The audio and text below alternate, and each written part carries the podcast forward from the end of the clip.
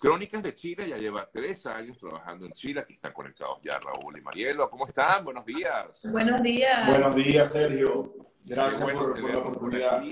poder hablar un rato acerca de este trabajo tan bonito que ustedes realizan.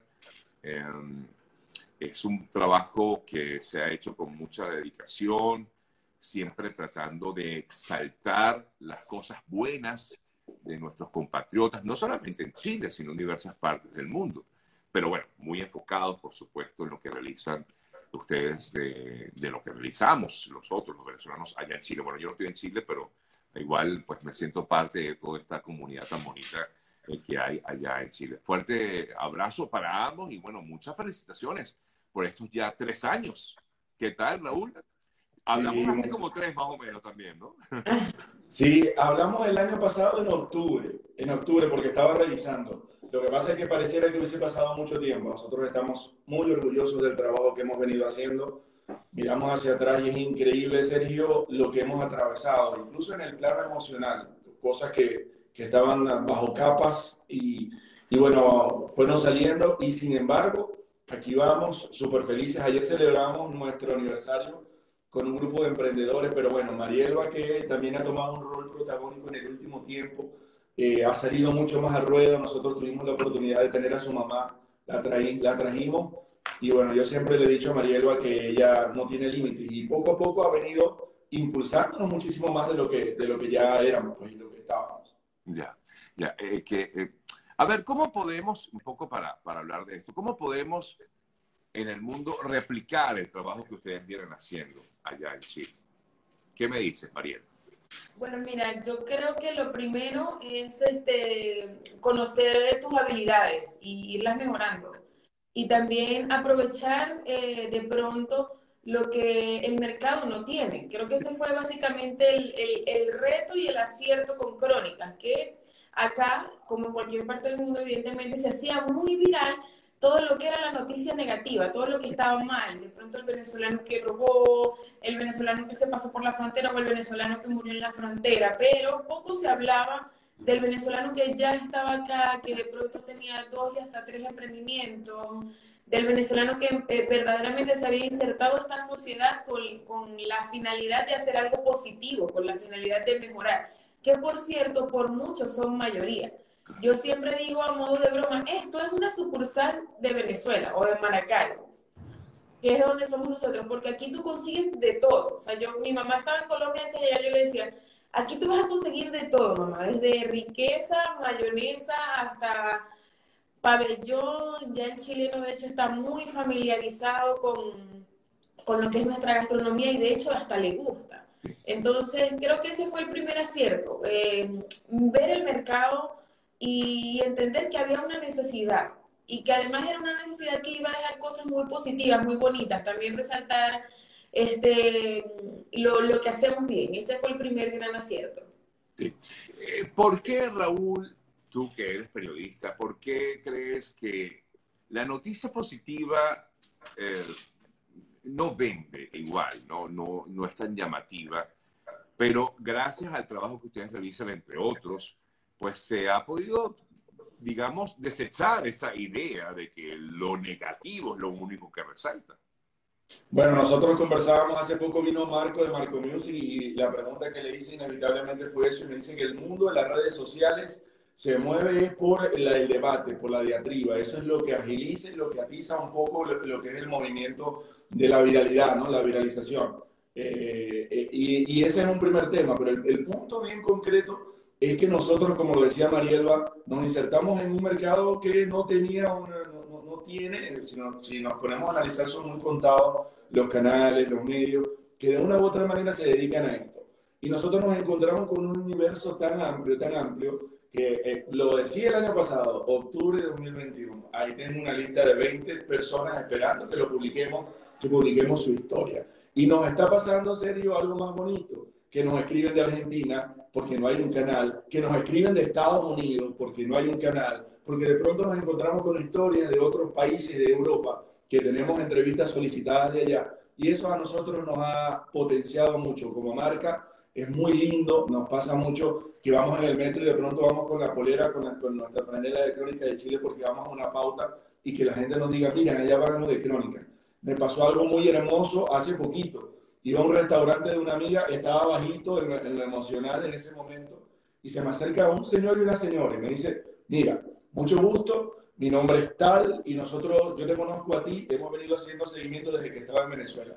Yo te pedí el año pasado que hiciera la historia de mi sobrina. Y mira, tú hiciste la historia de mi sobrina, a mi sobrina la ayudaste como tú no tienes ni idea. Y yo vengo para acá a pedirte si es eh, posible que me des un abrazo. Yo casi, yo estuve como en shock como 15 minutos y yo, Dios mío, pero ¿cómo me voy a caer? Porque es un tema, ¿no? Y esto, de esto lo vamos a hablar más adelante, si se puede, Sergio, el tema de las emociones. Como una pareja de migrantes que ha atravesado un montón de cosas, que somos papás de dos niños, un niño de una niña de, va a cumplir cuatro años y un niño de un año y medio, atravesaron este camino, somos exitosos, pero, pero con las cosas con las que nos hemos tropezado siempre es bueno mencionarlas. Nosotros en una nueva etapa que estamos ya empezando a andar, vamos a, a, a afianzar un poco el tema de los eventos, los talleres, las conferencias, porque hay muchas cosas que mueven al mundo de los migrantes, no solo lo positivo, las noticias positivas nos han pasado cosas que son negativas, pero que nos permiten a nosotros desde nuestra tribuna ser una voz para ayudar a los demás. Eh, es, o sea, yo también, eh, digamos, migré de mi país con mi esposa, eh, con mi pareja. muchas parejas, y esto pues así, porque lo he visto, muchas parejas una vez que logran hacer este proceso migratorio, que no es fácil para nadie, no es sencillo una vez que la persona o la pareja migra, en muchas ocasiones, eh, pues esa relación puede, eh, digamos, alejarse, ¿no? Eh, ya no es la misma. Porque, bueno, porque todos tenemos nuestros problemas, todos tenemos, cada quien tiene sus problemas y cada quien enfrenta la migración de una manera distinta. ¿Cuáles pudieran ser las fórmulas, en todo caso, Raúl, Marielba, para, para, para que juntos podamos permanecer en este proceso? Mire, yo creo que lo primero y lo más importante desde lo que ha sido nuestra experiencia es reconocer. Es reconocer que evidentemente hay un problema y, y, creo que el problema principal que pasa por todos, o sea, que es como el lugar común para todo el migrante que salió de Venezuela, no por voluntad propia, sino porque era una necesidad, es reconocer que eso es un duelo Tú estás viviendo un duelo, o sea, tú perdiste tu país, perdiste a tu familia, perdiste tus amigos, tu hogar, tu espacio, tu geografía, tu todo. Entonces eso es como si se hubiese muerto alguien. Entonces básicamente es aceptar que estás en esa etapa y empezar a reconocer qué es lo que te representa a ti como persona que no. Cuando ya se trata de pareja, más allá de reconocer que hay o no un problema, creo que lo básico es la comunicación. O sea, no dejar nada a la libre interpretación, decirlo todo y también tener, o sea, saberlo decir, decir qué te incomoda, qué no te incomoda, cómo te sientes. O sea, creo que es un tema mucho de soltar los miedos, el orgullo, el prejuicio y simplemente decir, o sea, si la otra persona, si tu pareja está haciendo algo que va en contra de lo que a ti te representa, que va en contra de lo que te hace sentir bien, si te sientes alejado, no minimices tu, o sea, no minimices tampoco tus emociones, date la oportunidad de vivirlas y dale a tu pareja la oportunidad de conocer en qué etapa estás y apoyo, mucho apoyo. Sí, es importante siempre el apoyo y de impulsarnos el uno al otro. Hay momentos en los que provoca, como quien dice, mira, mejor ni me hables, ¿no? Eh, eh, esos momentos ocurren. Dime, Raúl, dime. Lo importante, evidentemente, todo lo que dice Marielba, eh, y pasa mucho, muchas parejas, digamos, se montaron básicamente para emigrar, para no emigrar solo. Eso es una realidad. Pero las parejas que de una u otra manera consideran o que de una u otra manera tienen el piso del amor, de una relación ya más labrada, eh, es importante lo que dice ella, asumir. A mí me pasó, lo voy a confesar acá, que yo quise, eh, primero, eh, al principio era como que no, nada está mal. No viví el duelo, traté de ocultar el duelo y me cargué de las cosas para mí solo, los pesos para mí solo. Yo puedo, yo puedo, yo puedo, yo puedo, yo puedo, yo puedo. No, resulta que no podía.